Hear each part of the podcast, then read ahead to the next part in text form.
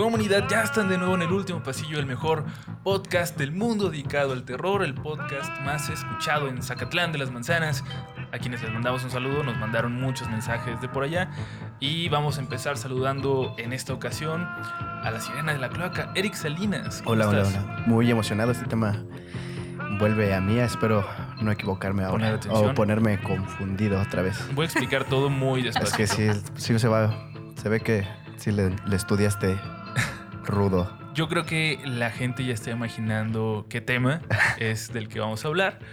Pero bueno, por fin de vuelta, Sherry Camarillo, te extrañamos mucho. Aquí andamos. Yo también los extrañé muchísimo.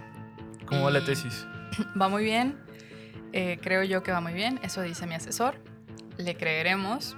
Pero en verdad extrañaba muchísimo. Siento que como si hubiera pasado más de un mes o algo así. Sí, pues casi. casi, casi. Casi. Pero saludamos también a, nuestra voz en off, que en cualquier momento siento que va a empezar a narrar nuestras vidas. Eh, Ruso, ¿cómo estás? En ese momento, Uriel se dio cuenta de que Ruso estaba a la izquierda. Muy bien. Eh, gusto saludarlos a todos después de una semana de forzoso descanso. Gracias a todos por su comprensión, a los que dejaron mensajes en Patreon y a todos los que se conecten a esta transmisión, para quienes son patrons de eh, El Último Pasillo en, en patreon.com diagonal MX y a quien escuche esto a partir de los viernes en punto de las 2 de la tarde en cualquier lugar donde puedas escuchar un podcast. Y bueno, hoy vamos a hablar de, este tema que, se le complica a Eric, que, le, que le cuesta trabajo y es sobre los zombies, sobre los muertos vivientes. Este es el segundo eh, episodio en el que tocamos el tema. No sé si quedó claro, bueno, Eric, no sé si quedó claro, en el anterior íbamos a hablar como toda esa primera etapa del subgénero y lo íbamos a terminar en Exterminio. y de Exterminio venimos para acá. Ajá. Ok, pues voy a hablar de Brain Death, que es de mis favoritas. del 92. Sí. Sherry, ¿a ti, ¿a ti qué te pareció el, programa anterior sobre este tema? honestamente. Em, honestamente. ¿Me entendiste? Eh, pues me desconecté. Yo ya andaba ahí en mi viaje astral. Sí, sí, lo notamos. Nos hicieron muchos memes. Hay uno donde yo estoy explicando como maníaco la eh, línea de tiempo de, la noche de los muertos vivientes que después se parte y se hace dos, pero la verdad ese meme? no importa. lo pusieron en Facebook, me parece. Sí, creo que sí, ah. se lo vi. Es que me como ya, ya, eres una chica que no maneja redes sociales, pues... Es que sí, sí, sí, ya me dio otra vez esa época, por eso cerré mi Instagram, apenas uso Twitter nada más para las noticias. Y Facebook, pues ahí anda. Y andas emo, es que regresó My Chemical Romance. Sí. Que por cierto estoy muy emocionado. No, no es cierto. No, no, no. Pero bueno. Gerard Way era mi crush también. Crush número 204. Aquí te los vamos apuntando. Sí. Eh, hubiera sido genial que viniera Paul para. Eso nos iba a servir como para hacer un resumen de lo que hablamos. Pero bueno, de todas formas, yo creo que eh, quedó muy claro que en la década de los 90 el subgénero casi muere eh, dejan de salir películas, eh, dejan de salir pues muchos productos, pero lo que sí sobrevivió en esa década de los 90 en cuanto a zombies fueron los videojuegos. Y ya mencionábamos la importancia que tuvo Resident Evil, que me parece como una base de, la resurrección. Eh, zombies Ate My Neighbors, los zombies que a mis vecinos de Super Nintendo. Uno de los mejores juegos de la consola y, y también este, una, gran pieza de cultura pop. Pero bueno, todo esto nos llevó hasta el 2002, a cuando Danny Boyle, un director bastante reconocido, hace una película de zombies, que no son zombies, son infectados, pero bueno, hace una película de, de zombies que se llamaba 28 Days Later, Exterminio. ¿Qué les parece esta película? Sorprendente, a mí me gustó mucho, porque aquí es cuando empiezan a meter esto de que no son zombies, sino que son este, sí, infectados, ¿no? Porque ya corren. Una visión mucho más realista también, ¿no? Porque ahí empezaba con una enfermedad. O sea, es algo que yo siento que puede ser mucho más verosímil. ¿Te gustó, Cherry? ¿O, qué, opinas de.? La vez pasada esa fue con la que en el, en el pasado era la que yo recomendaba. Ajá, que, que- De que me valió tu cronología y, Sí, yo sé. y yo recomendé Exterminio. Y sí, porque... eh, Por Cillian por- Murphy, por- Crush número 200, 234. No, este... Crush número 96. Ah, es top 100. Sí, Muy bien. es top 100, es top 100. Eh, no, pero también me gustó precisamente por los puntos que dice Eric, que la- fue la primera película donde vi que corrían. Y eso me, me dio bastante ansiedad y como que también le da mucho ritmo a la película, no solo en la historia, sino también como en esta parte de suspenso en un cierto punto. Entonces sí está, está bueno. Que ya no vi la segunda parte. No supe. Uy, la de 28 semanas después. Ajá. Sí, ¿no? No, ya, ya no la vi. Es genial. La escena ¿Sí? principal es muy buena, creo que. La escena con la secuencia inicial Ajá. no es tan buena como la primera. Evidentemente pierde el factor sorpresa, pero se defiende y, y al menos esa secuencia inicial sí está, o sea, es digna de cualquier película de terror de, de- de gran nivel. Es muy, muy buena. Como empieza, es con este actor que no recuerdo su nombre, pero es Big- en la- en Trainspotting, el, el tipo violento. Ajá, sí. Es el protagonista de esta película. Que también creo aparece en la de Hitler, el reinado del mal. Creo que es ese mismo actor. Bueno, Eso ya no. no, bueno. Esa no no es- te la manejo. Pero voy a checar el dato. Pero también habíamos hablado de que como soldado aparece un, un joven Jeremy Renner Mm, cierto. eh, dándose a conocer por ahí. Que la otra vez que hablamos de asesinos seriales, se me pasó mencionar que Jeremy Renner tiene. Fue de sus primeros papeles, ¿no? Ajá, como a los. Ajá, Dahmer. Exactamente. Muy, muy jovencito.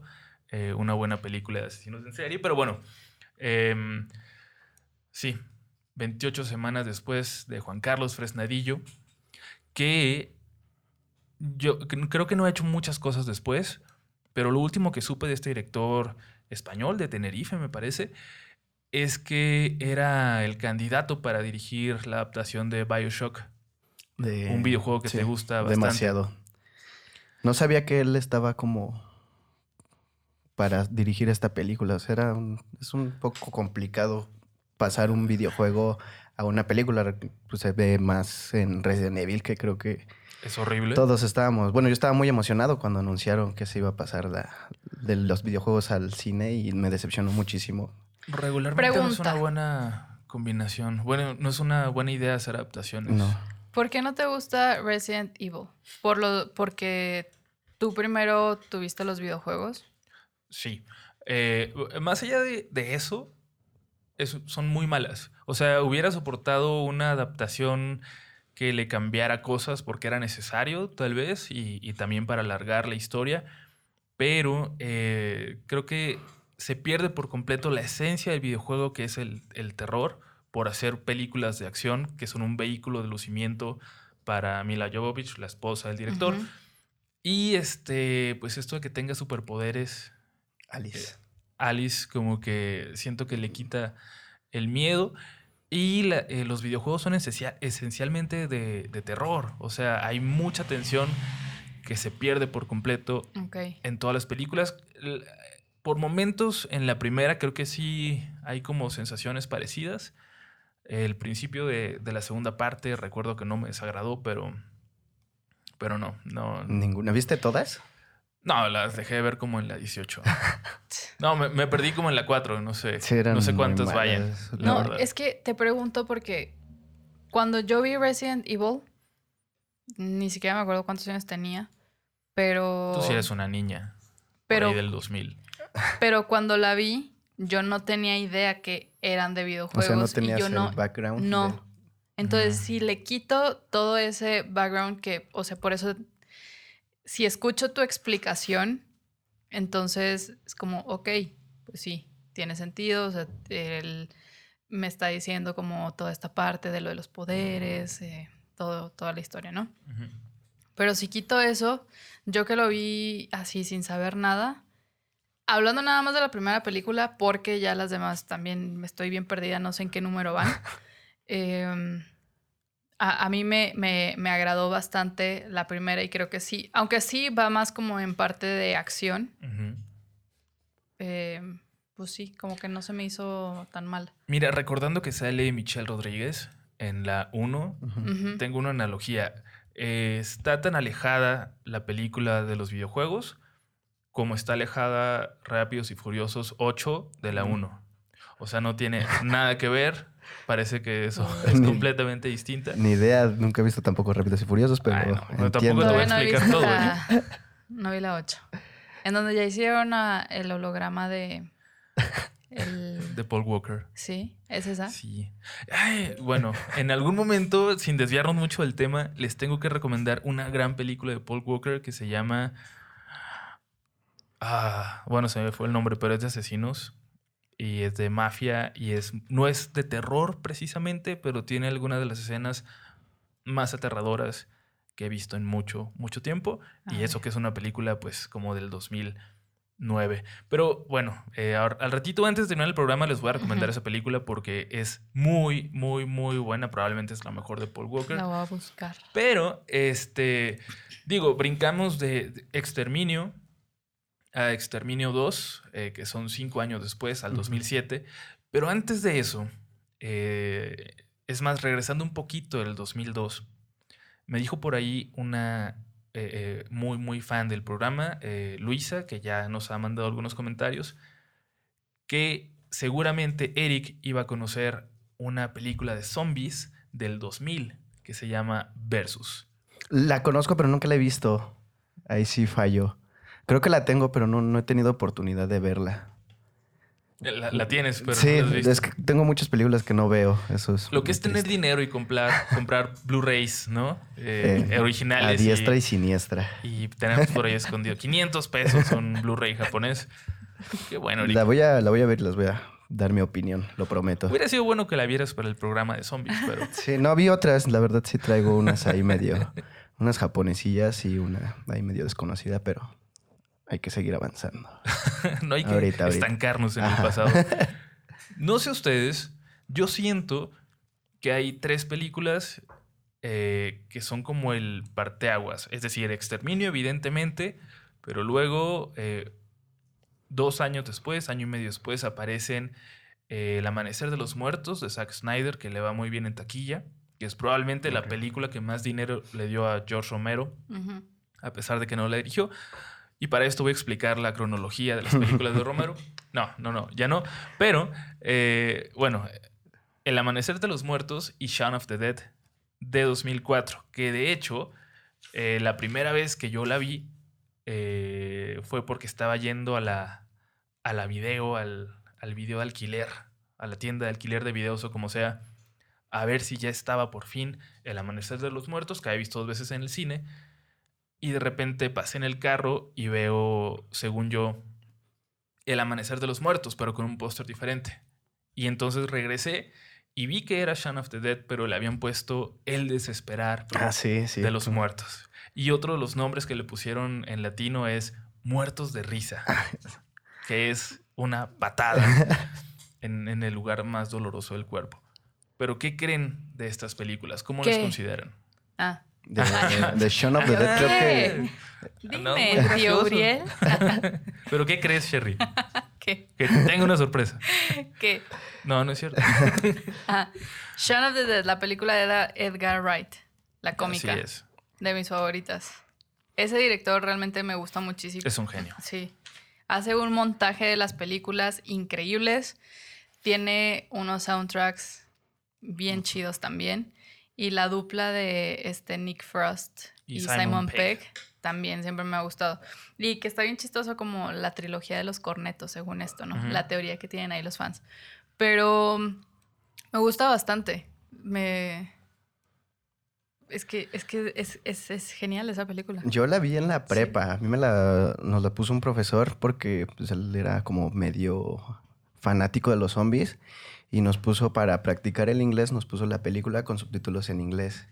Y medio le entendía, pero la tuve que comprar para poderla, para poderla entender bien y me dio muchísima risa. Creo que ¿Ves? El es de problema no las- eres tú, Uriel. es de las No. primeras películas que de, de zombies que me hicieron reír muchísimo. Y creo que fue la primera en sí.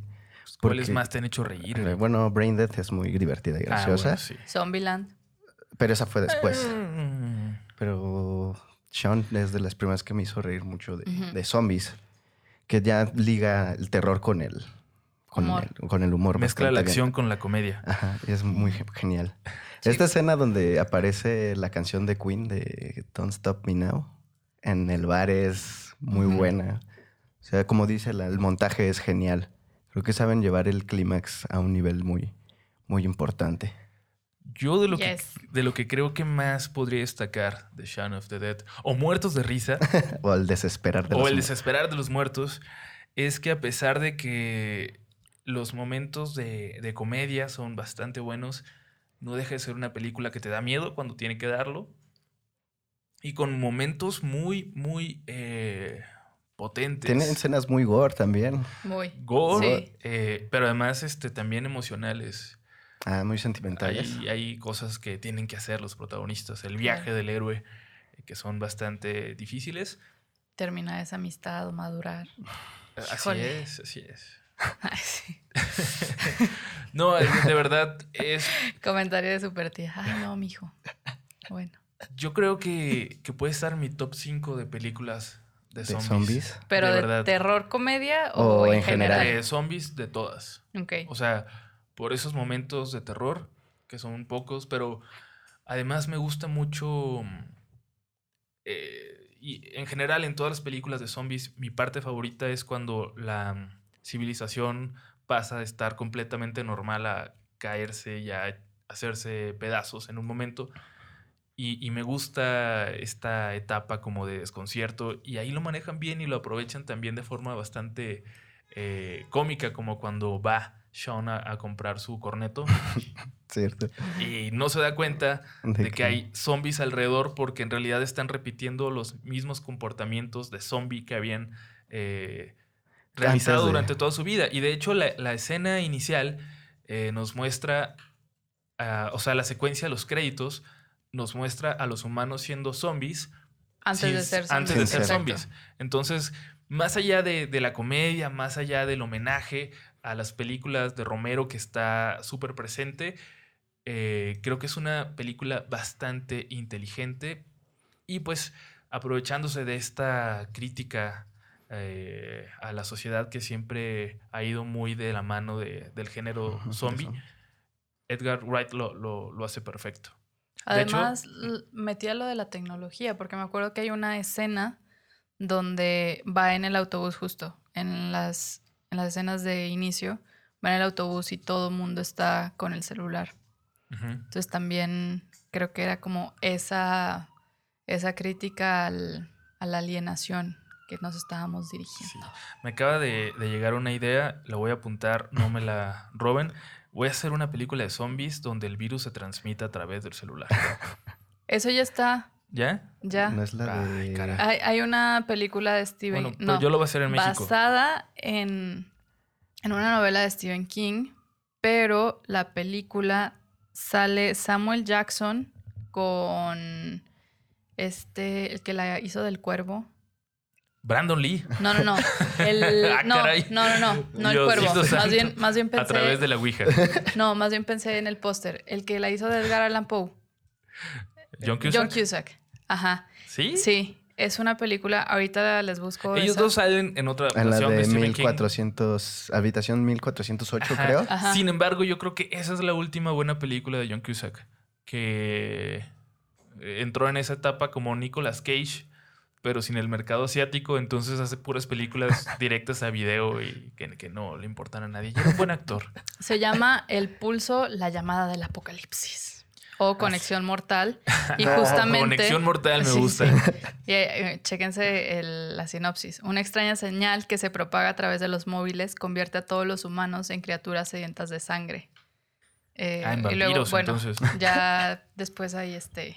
No sé por qué sedientas de sangre. No es exactamente de sangre, sangre como vampiros, sino más bien como de matar.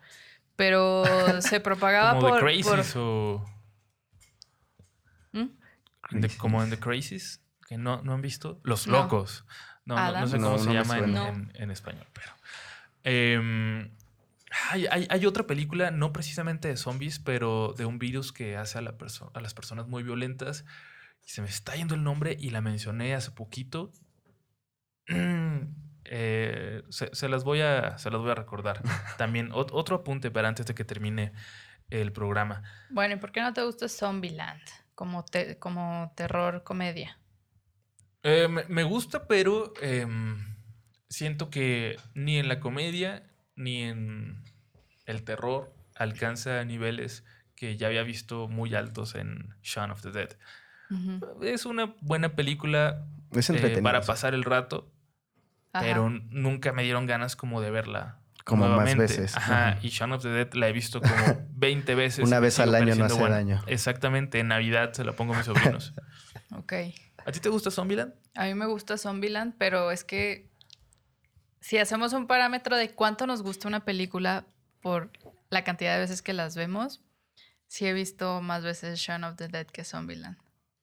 Sí, es que O no sea, hay- sí, sí, la verdad es que sí me gusta Zombieland, pero pues no, no la he visto más de tres veces.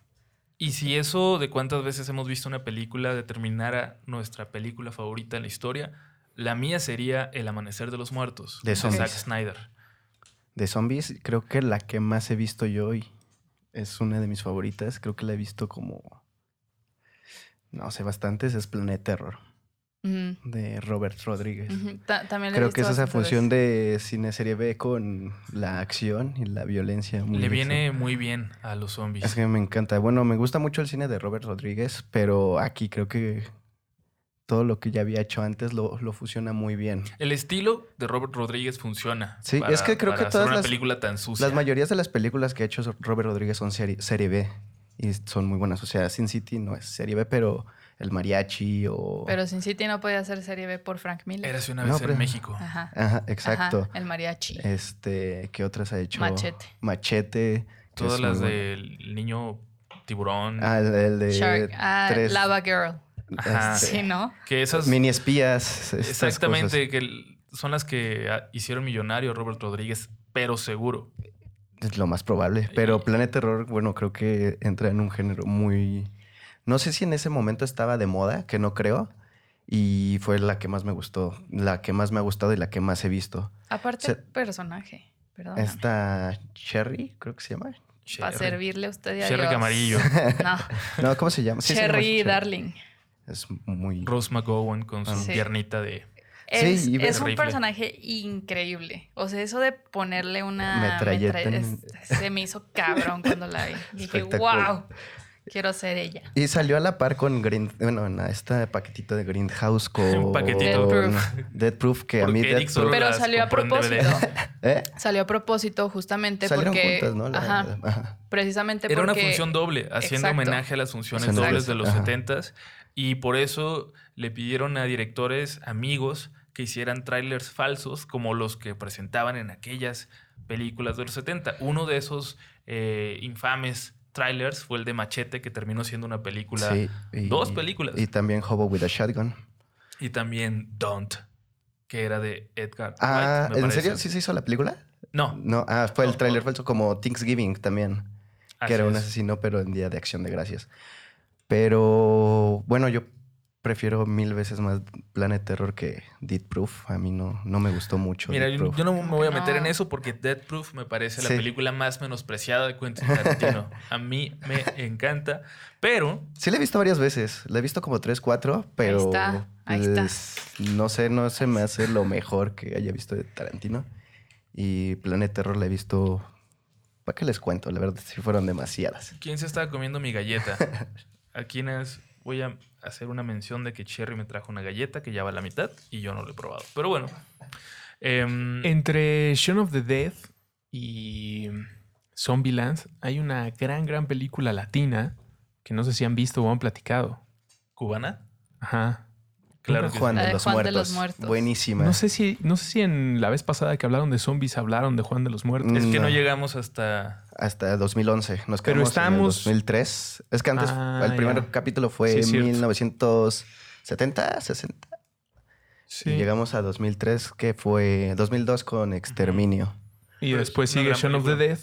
Sí. Y yo pondría en la línea de comedia Shaun of the Dead, Juan, de, los, muertos, y luego Zombieland. Y de hecho yo pondría a Juan de los Muertos arriba de, De Zombieland. de las dos. con- Sí. Bueno, es Oye, que, son palabras mayores. sí, es que Juan de los Muertos Pero- es muy buena. Si quieres, platícanos un poquito de Juan de los Muertos. Pues es una película de zombies en Cuba.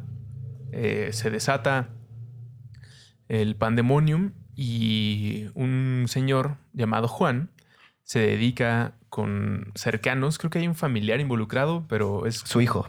es- Es su hijo y la novia de su hijo. Se dedica a aniquilar zombies. Pues no hay mucho más que hacer en la isla. Eh, cree que lo tiene controlado y creo que la ventaja que tiene sobre otras es la vibra caribeña contra los zombies. Como que estamos acostumbrados a lidiar más en el frío, en la oscuridad, en escenarios europeos más al norte o ciudades estadounidenses de caminos solitarios.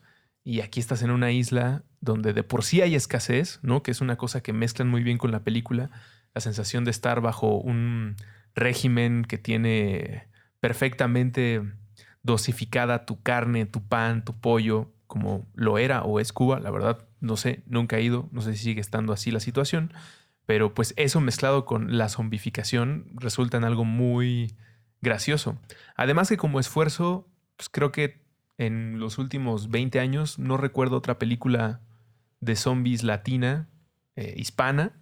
Eh, digo, con todo respeto a, a Rec, que está ahí definitivamente, pero de este lado del Atlántico, pues creo que Juan de los Muertos se merece la mención. Mm, no hay, creo que no, ¿verdad? No hay película ¿Qué? de zombies por acá. Mm, no, no. Pero ya casi va a haber una serie. Ah, sí. Ah, la de Narcos. Narcos contra zombies. ¿Cómo la ven? ¿De quién, quién la va a producir? ¿Netflix? Eh, Amazon. Ah, Ujú. cierto, cierto. Y aparte es de, o sea, es de un narcotraficante que escapa de una prisión mexicana de seguridad. Y a ver, les voy a leer la sinopsis porque la verdad es que sí traía esto porque quería discutirlo con ustedes. Em, escapa de esta prisión mexicana de alta seguridad y encuentra refugio en Paradiso, una instalación remota para rehabilitación de drogas ubicado en el lado estadounidense de la frontera. Mientras tanto, los cuerpos de soldados heridos que fueron víctimas de un experimento militar fallido por parte de Estados Unidos son abandonados cerca de la frontera para después revivir como zombies mutantes. En la búsqueda de Alonso, que es el narcotraficante, y su hijo, el equipo mexicano de las fuerzas especiales es infectado por los zombies mutantes, convirtiéndose en un ejército zombie. Alertado de la inminente amenaza que esta nueva especie representa para la humanidad, el ejército de los Estados Unidos embarca en una misión para aniquilarlos. Mira, yo solo puedo decir que es muy mal timing de, de Amazon. Yo, de ser ellos, me hubiera guardado, me hubiera enlatado unos seis meses esta, esta serie. Que, bueno, yo creo que no le importa mucho el mercado mexicano si lo que nos quieren vender cuando allá hacen The Voice y, y grandes, grandes series. Acá piensan que amamos a Eugenio Derbez. O sea, así es conocen al público mexicano.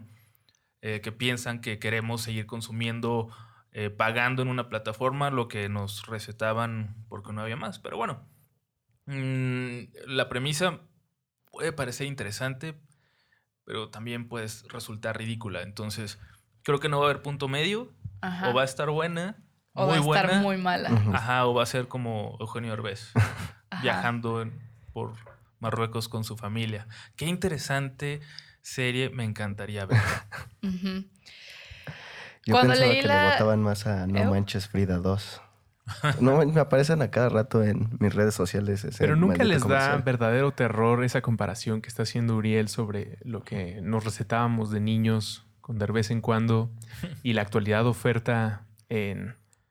Bueno, Netflix igual hizo La Casa de las Flores, Ujú. eh, HBO tiene al señor Ávila. Digo, son producciones de una buena calidad, o sea, no sé si internacional, pero pues retratan bien, hay un guion consistente, te gustará o no. Pero a mí lo que me da terror de estas situaciones es pensar que yo vivo en el país de ellos. Es decir, si Eugenio Derbez reina en la taquilla y en las plataformas, pues no es como que ellos le estén perdiendo dinero, es porque es lo que funciona. Y ahora que estamos hablando de zombies, les digo que me llegan escalofríos, porque es como cuando al escorpión dorado le, le dan una campaña Y yo me empiezo a dar cuenta que más bien yo soy el que vive en el planeta equivocado, o más bien estoy rodeado de estas personas y yo soy el sesgo, como si todos fueran unos zombies. Y pues nosotros somos los raros, ¿no? Los que estamos hablando aquí de películas eh, pues muy chidas, que entretienen, pero al mismo tiempo dan un mensaje sobre nosotros, la sociedad y eh, la discriminación, si quieren. Pero pues los que consumen y los que pagan y los que mueven al mundo son los de No Manches Frida, los de la familia de Derbez. Eso sí está de terror. Y miren, yo no, no quiero que suene como un insulto a la gente que es fan de Eugenio Derbez. De hecho, yo consumí a Eugenio Derbez cuando era niño y creo que el éxito de Eugenio Derbez está sustentado en una comedia muy inteligente que jugaba con el lenguaje de cuando le escribía eh, los guiones Gus Rodríguez, que también es famoso por Nintendo Manía y por haber dirigido la revista Club Nintendo. Eh, así que no es algo en contra de Eugenio Herbés, sino en contra de lo que recientemente ha hecho, que son puros productos eh, muy, muy, muy malos. Espero que no vaya a ser algo de zombies. También sería el acabose, pero viendo cómo se ha manejado Amazon, le van a dar 20 millones de dólares a una serie de zombies también. Pero bueno, este, ya me pusiste de malas. Gracias por mencionar narcos contra zombies. Ajá. No, no es cierto. Cómete tu galleta, ándale. Ándale, ponte de buenos. Cómete No. un pan. No, eh, quería justo escuchar esto que tenían que decir. Porque Querías cuando... hacernos enojar. Querías hacernos despotricar. No, Es que sí está polémico usarlo de los narcos. exacto, exacto. Eh, es que cuando yo leí la, la noticia esta, sí, sí pensé, o sea, nada más esto faltaba. Realmente solo era que, o sea, aparte... eh, O sea, creo que no, lo podemos no, sé qué, forma, no sé, no sé qué, cómo van a Ah, caray, ¿estás aquí, contextualizar. no sé cómo van a contextualizar, pero como que sí esa parte de de que tu personaje principal en la serie vaya a ser el narcotraficante, es como wow. Van a ponerlo como un Eh, héroe, ¿no? Pues sí, exacto. eso- Pues Exacto, va, Pero, va a pues, ser el que va a luchar contra los militares de Estados Unidos. Zombies. Entonces, a ver, eh, otra vez llegamos como a contextos, situaciones, qué está pasando, qué está pasando. Pues, ¿en cuántas regiones del país no son ya ellos los buenos? ¿No? O sea, sin yo decidir quién es el bueno y quién es el malo, la percepción social pues, ya apunta a que el narco no visto como lo declara la CIA, la DEA o el gobierno mexicano, sino patrones armados, gente que puede ser denominada autodefensas, gente que está defendiendo su campo de algún invasor. Pues no, no en todos lados son vistos como villanos o tiranos. De hecho, en muchos lados son vistos como los que arreglan la situación o, Claro. o encaminan. No deja de ser polémico y como dice Uriel, pues de mal timing. E incluso si no supieran tragedias que ocurren recientemente, por cómo está la situación, pues no faltaba ahí un burócratas contra zombies antes, como otro tipo de cosas. Godines contra zombies. Ajá, ajá, como que hay mucho más. El Pa' de Godines escarbarle. contra zombies hubiera estado. ¿El de qué? Godines contra Muy zombies. divertido. M- Miren, eh, también me, me Sí. causa mucho conflicto esto, o sea, que, que los narcos sean una figura aspiracional, eh, Sí. que ah, ciertas regiones del país los vean como Robin Hood, que ay, les van a ayudar, cuando en realidad no, no, no lo harían. Pero, eh, o sea, más allá de irnos a este análisis que quizás no nos corresponde tanto ni somos expertos, eh, yo entiendo que es un tema súper importante para nuestra sociedad. O sea, eh, todos tenemos que vivir con eso o con las consecuencias de eso. Pero es diferente cuando se utiliza desde aquí. Me parece que era Vuelven. Hay una película que mezcla eh, el terror con, con el crimen organizado. No, es- no recuerdo cuál es porque Vuelven no la vi y la tengo en mi lista para, para Ujú. encontrar.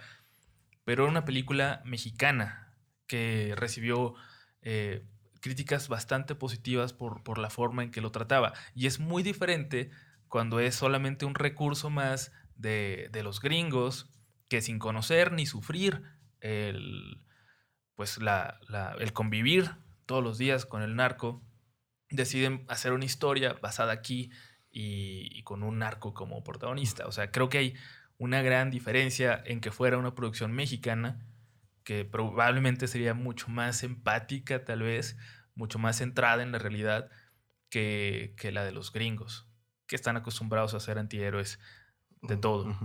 Y hay un cuento de zombies mexicanos que se nos debe, ¿no? O sea, como que tenemos el escenario en la ciudad o en cualquier región del país para que se cuente una muy buena historia de zombies. El terreno, eh, los caminos, eh, la zombificación no de muerto viviente, sino como lo que estaban platicando hace rato.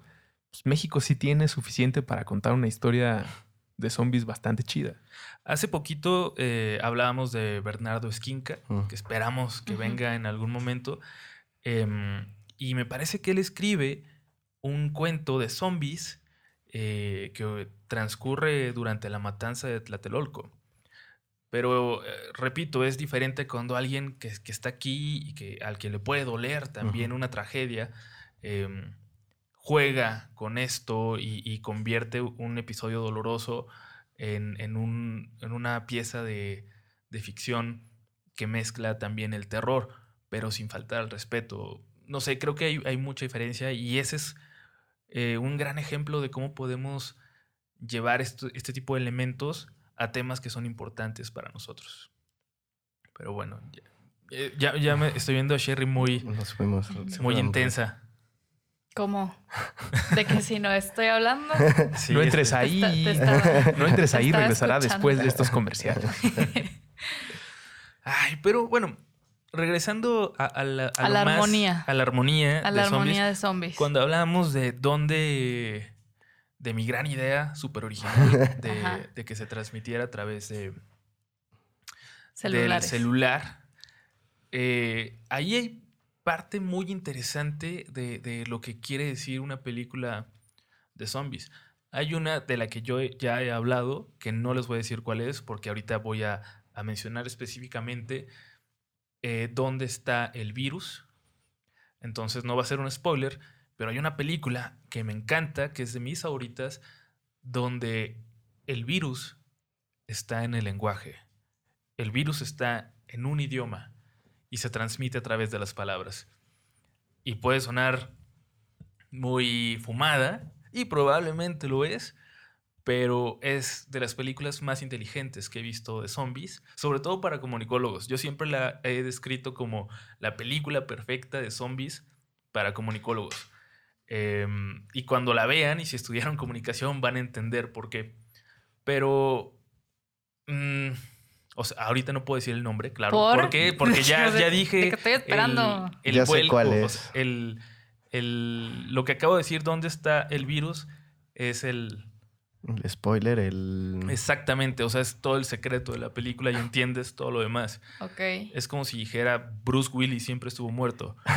¿Qué? No voy a decir de qué película estoy hablando, pero es. Duro de matar. Exactamente. es duro de matar. Cuatro. Eh, pero, pero bueno, creo que es, es importante siempre ver eh, los análisis que intentan hacer ciertos directores, ciertos escritores con los zombies. También hay productos basura y narcos contra zombies que solamente es para hacer una historia más de zombies. Lucrar. Pero muchas veces hay una historia o una perspectiva o un planteamiento o una crítica bastante inteligente detrás de todo eso. ¿Cuál recuerdan ustedes? O no sé si tengan como presente alguna forma original en que se transmita el virus. Ah, el virus. No. No. Pues que en general las películas de zombie siempre empiezan ya con sí, la hay, hay algunas que no empiezan Ajá. con esto como te explican el inicio del zombie, como en Resident Evil. Es Exterminio, cuando- que también ah, empieza con... O sea, van directo, o sea, no te explican de dónde proviene Ajá. el virus, solamente hay muertos vivientes. Sí, eh, de hecho a mí me gusta cuando no terminan de explicar de dónde viene o cuáles son los alcances. De hecho, The Walking Dead, hasta donde yo vi como la temporada 7, no se había explicado. Todavía sí. y era parte de- del interés. Em, pero, por ejemplo, hay, hay eh, planteamientos interesantes como el de una película que se llama Doghouse, que es inglesa. Eh, se me va el director ahorita, pero ahí todas las infectadas son mujeres. ¿Solo Y mujeres? Solo, solo pueden infectarse las mujeres.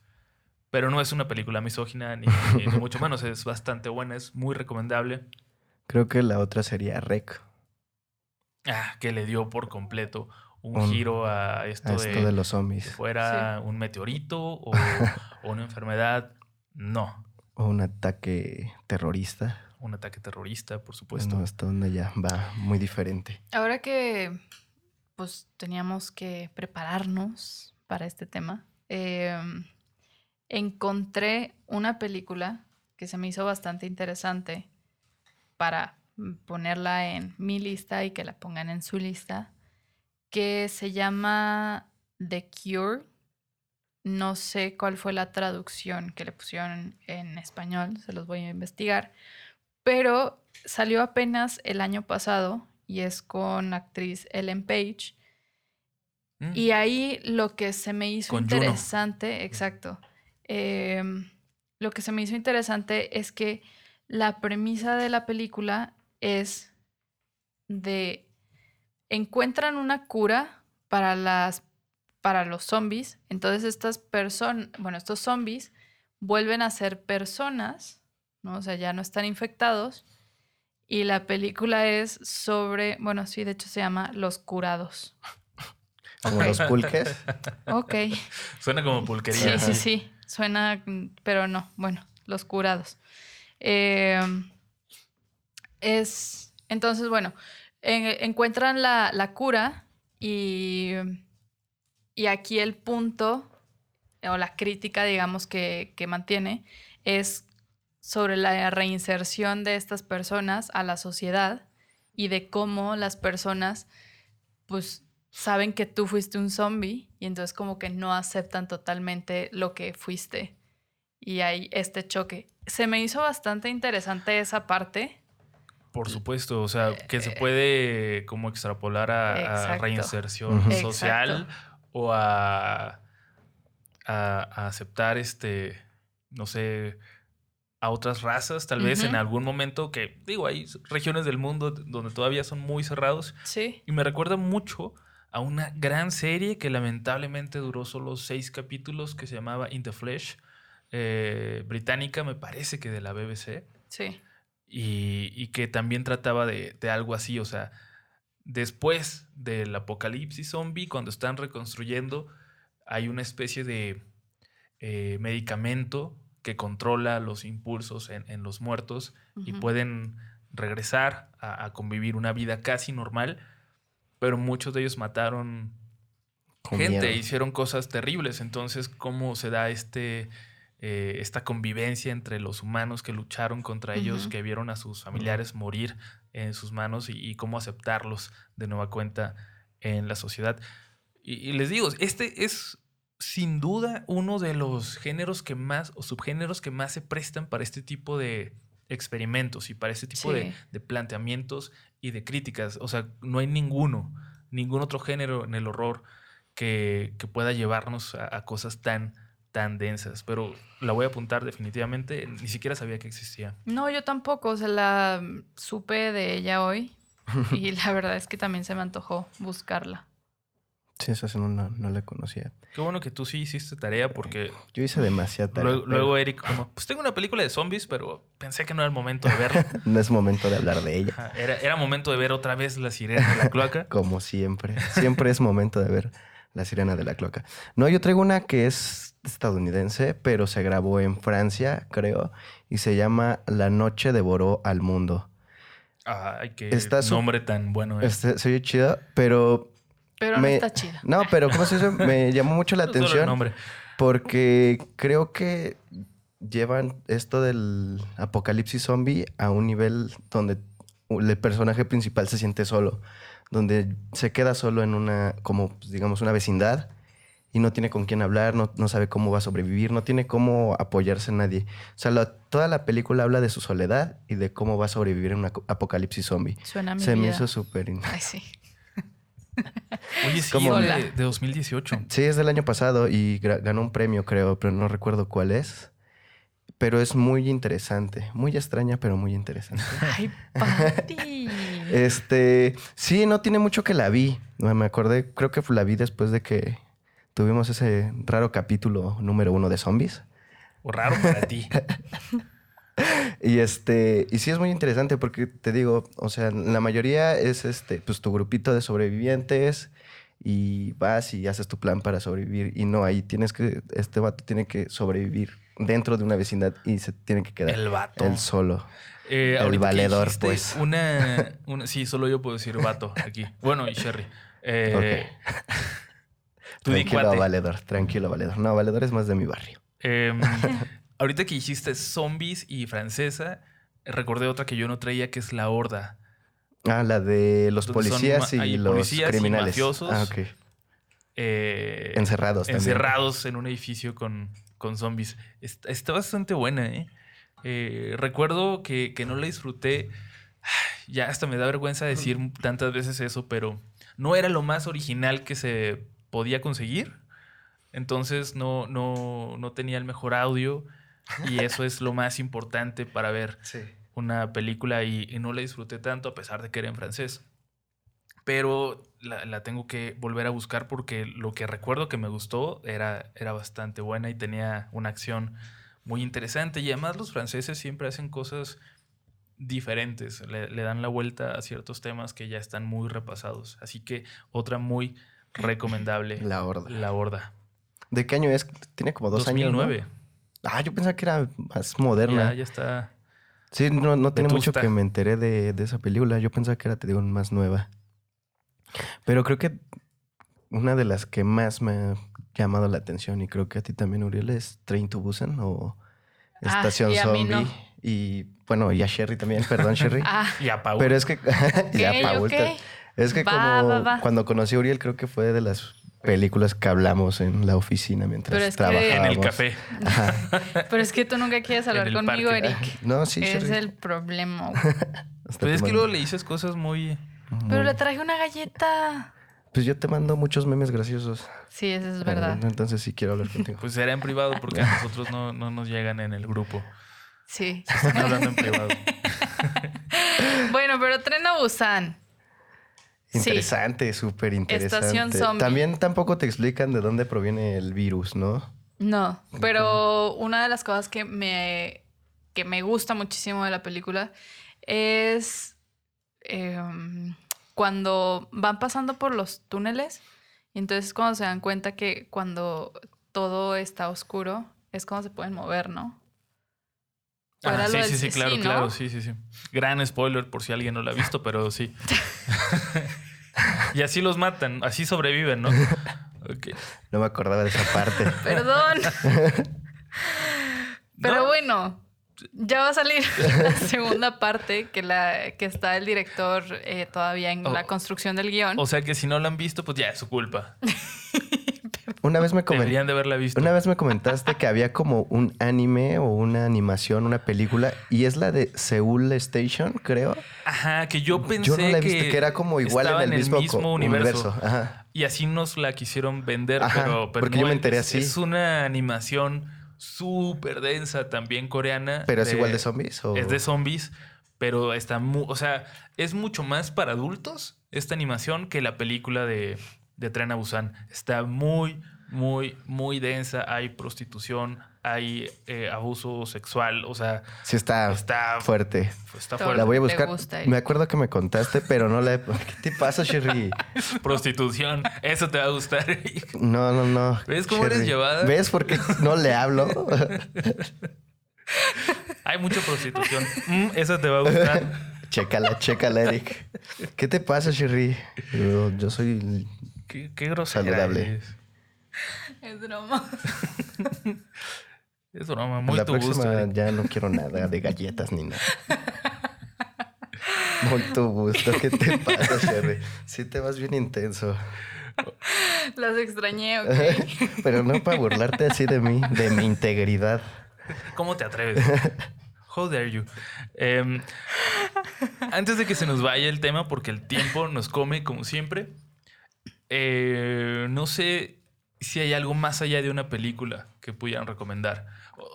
Eh, yo creo que de las cosas más interesantes, aunque no sea precisamente de zombies, o, quizás sí, es Resident Evil 4, el videojuego, que, que si lo comparamos con películas y con libros y todo, yo creo que ahí está en un, en un top. Y es probablemente de los mejores juegos De la historia. de la historia. terror.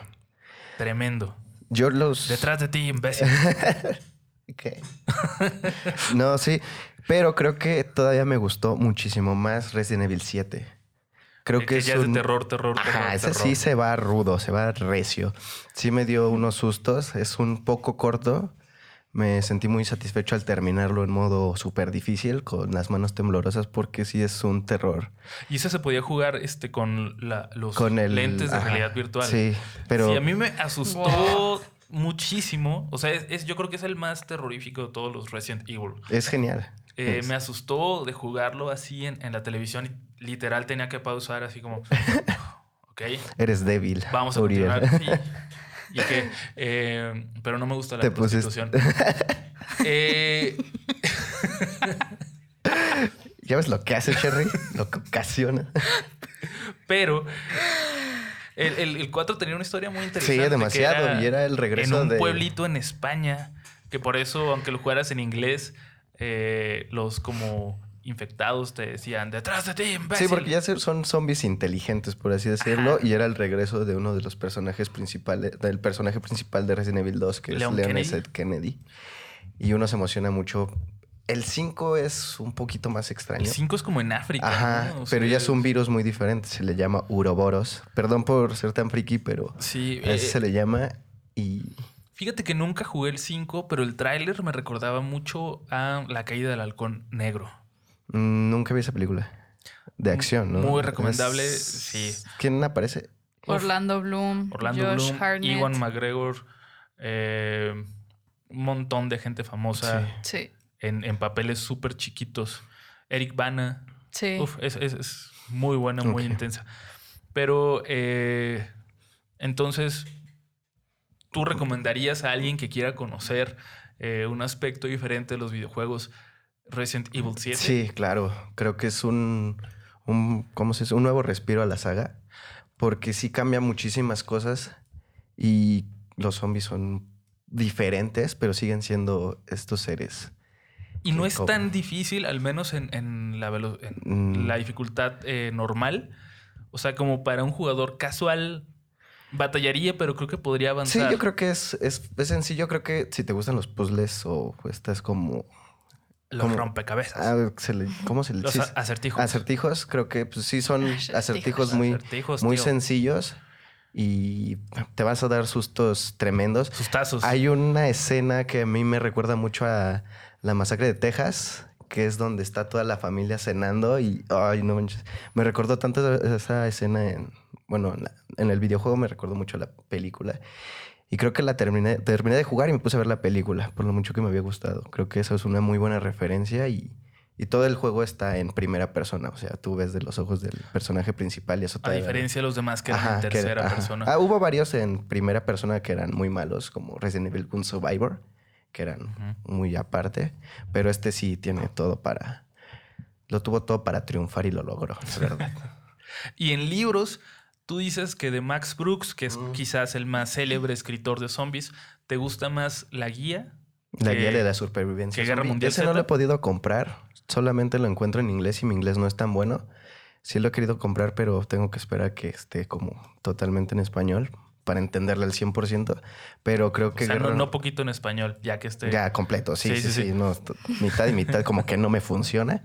Este, no, sería Guerra Mundial Esa Z. versión, esa versión pocha que te, que te consiguieron no, no jaló. Simón, ese. y este. Y hay otro libro que se llama Los Caminantes de Carlos Isi, un español, que también habla sobre varios sobrevivientes a un apocalipsis zombie. Creo que ese es, es muy bueno. Ese, ese es- también es una saga de libros.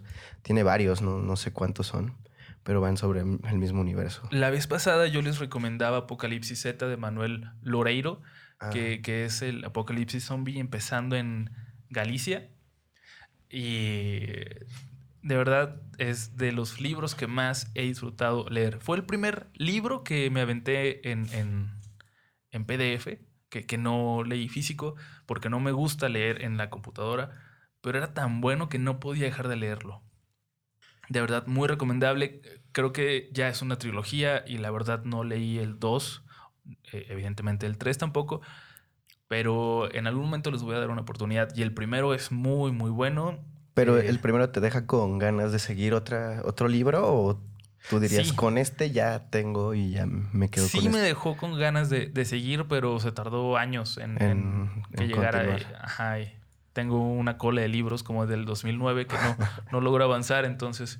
eh, y, y a, a lo mejor lo tengo, no sé, y no lo he leído. Te digo que luego compramos cosas bien... Pues, eh, Y ni nos lo- damos lo- Lo cuenta. que hace el dinero. Sí. Cuando hay, pues uno no se preocupa en las cosas que compra. Como Paul que tiene piscina y Como caballos. Paul, que es alemán. O sea, nunca les ha pasado que su pony los espanta. O sea, nos salió con eso la otra vez. Y nosotros, pues no, nunca hemos tenido pony. ¿En serio? ¿Y si se ¿En serio? ¿Ustedes no tienen pony? No, eso es lo que hace Paul en tu ausencia, Sherry. Ok, no, no me sabía eso. Por eso ya no vino, está suspendido. Ah, Suspendido por pudiente, por fifí. espero que a mí no me suspendan por el comentario que le hice a Eric. No, sí. No, me voy a suspender yo solo. ¿Qué, qué nos recomendarías, Sherry? Además de lo, lo que Tu quiera graci- consumir, Tus Eric, graciosadas. ¿qué nos recomendarías? Orgullo, prejuicio y zombies. Ah, no es cierto. Yo leí el, el libro, Ajá. eh, me costó mucho terminarlo, pero lo terminé. Ajá. Eh, pero la película, no sé, No, está aburrida. también. Eh, la empecé a ver justamente pues porque me gustó esa novela de Austen, pero no. A los 20 minutos la quité. Entonces mejor les recomendaría la película que se va a estrenar este 15 de noviembre de Jim Jarmusch. La de los muertos Híjole. no mueren. A ver, Yo ya tuve oportunidad de verla. Y no está buena, Yo- sí está buena. ¿Qué está pasando? Yo no Dímelo. quiero decir nada, la verdad, yo tengo como mi opinión como que sí es muy mala, Ok. Pero pues también... yo necesito no hacer un disclaimer ahí. Eh, un, mi hermano Poncho, este, que, que la vio y que siempre nos escucha y que fundó tu club de los Sherry Maniacs. eh, él, él fue el que propuso ese nombre cuando dijiste quiero un club de fans. Sí, pero ¿cómo que tu hermano? Bueno, Ah. eh, mi mejor amigo. Su pana, Ah, Ajá. ok. Mi, mi valedor. mi valedor. Ok, ok, ok. Él ya la vio y me comentaba, pues, o sea, a- al explicarme lo que él sentía de la película, le dije, es entonces una película de zombies para fans de Jim Jarmusch y no una película de Jim Jarmusch Para para fans. los fans de zombies. Y, y la cuestión es que Ok. Jarmusch es muy, muy, muy particular. Ajá. Y su cine puede parecer aburrido para el espectador casual o sin mucha... Eh, ¿Cómo? No, no es cierto. Yo quería ver No? Manches Frida. ¿Qué es esto? Sí. Eh, no, o sea, es, es- son películas lentas con mucho diálogo, con personajes extraños. Eh, hay- el, el mejor ejemplo yo creo que es eh, Broken Flowers. Flores Rotas, me parece, en español con Bill Murray, que es como su actor fetiche. Que de hecho sale otra vez aquí. Ajá. Entonces, yo entiendo que la mayoría de la gente, en serio, que vaya a verla, porque i- incluso en el póster te la venden como una película de zombies normal. Sí. La mayoría de la gente que la vaya a ver no le va a gustar. Pero si eres fan de Yarmush, yo creo que hay más posibilidades. Todavía no la he visto eh, como para saber. A mí me gusta mucho Yarmush. Igual y si es mala por completo. No sé si has visto otra película. No, de- solamente es esa la que he visto. Tal vez necesito ver más de él para ver si me gusta o no me gusta, pero la verdad, como Mira. primera impresión, no me gustó. Ok. Espero que ustedes me digan, no me gustó por esto o por esto otro. Porque pero- justo, pues sí, yo Mira, eh, ansiosa de ver. La última película antes de esta era Patterson con Adam Driver también, que le llamaban una oda a la cotidianidad y a la vida normal. normal. O sea, imagínate qué tipo de películas hace Jim Jarmusch. O sea, era la película de, de un chofer de, de autobús donde en realidad no pasan muchas cosas. Entonces, sí es un director muy particular. A mí me emociona mucho que haya decidido hacer una película de zombies, pero sí siento que le va a ir muy mal en, En crítica general. en crítica del público. porque las distribuidoras y, y los cines te tienen que vender la película que quieres ver a pesar de que no sea la película que te van a proyectar.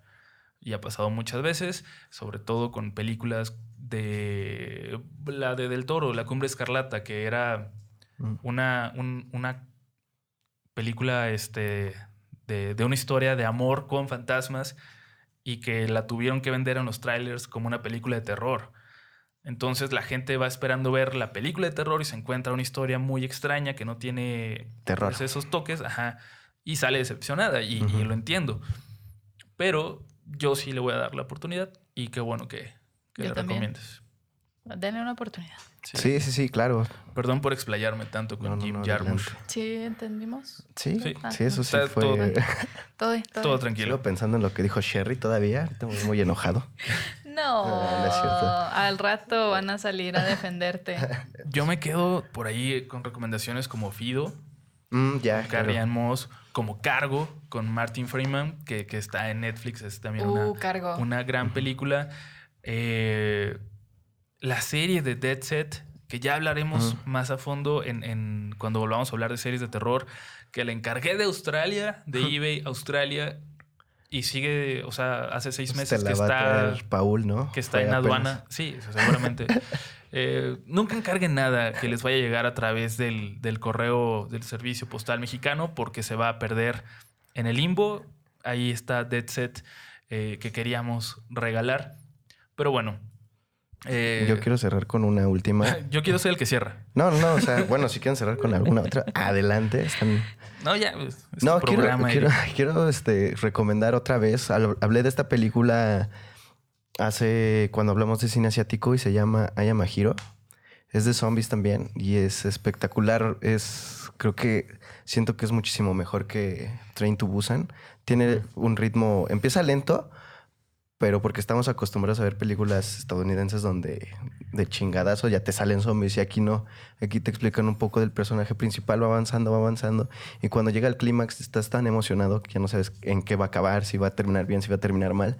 Y es súper emocionante. Esta película me emocionó mucho, me gustó mucho. Creo que si sigo viéndola, le, le va a ganar a Planet Terror de tantas veces que la he visto. Ojalá puedan verla. Se la recomiendo a Uriel, le va a encantar. A Cher le va a gustar muchísimo.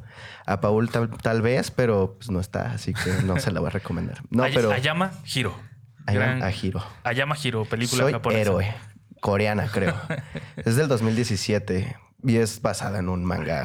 Es en que- un manga que es. Ayama Hiro suena mejor, es como el nombre del personaje, ¿no? Y Hiro es Hideo o algo así lo ponen. No, la neta, ¿para qué te miento? no había entendido. Ah, Y es este, es muy buena, la verdad. Véanla.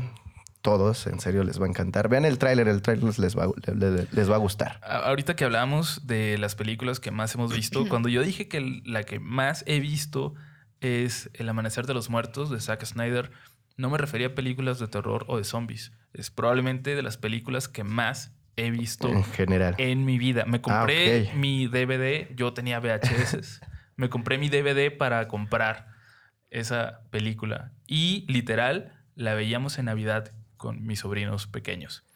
Pero bueno, Sherry, entonces tú ya trajiste todas tus, ya mencionaste todas tus... Jim Jarmusch. Con eso cierro. Muy bien. Ruso, ¿alguna que nos quieras recomendar? Mm, no, me, me quedo con Juan de los Muertos Los por si alguien no la ha visto. Eh, la verdad no sé dónde se pueda ver. eh, Estaba en YouTube hace rato que estaba, Ah, pues estaba viendo el final, porque está el final con una gran rola de Sid Vicious, creo que es, de My Mm. Way. ujú. Y el final es súper épico y estaba ahí completa.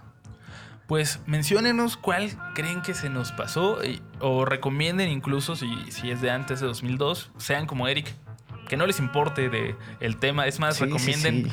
recomienden cualquier película. Sí, adelante. por- Ustedes, sí. Ace Ventura, va, recomiéndela. Eh, pero bueno, fue un Ace placer Ventura, estar de vuelta con ustedes. Eh, yo no voy a estar algunos programas, pero voy a regresar con muchas sorpresas, se los prometo.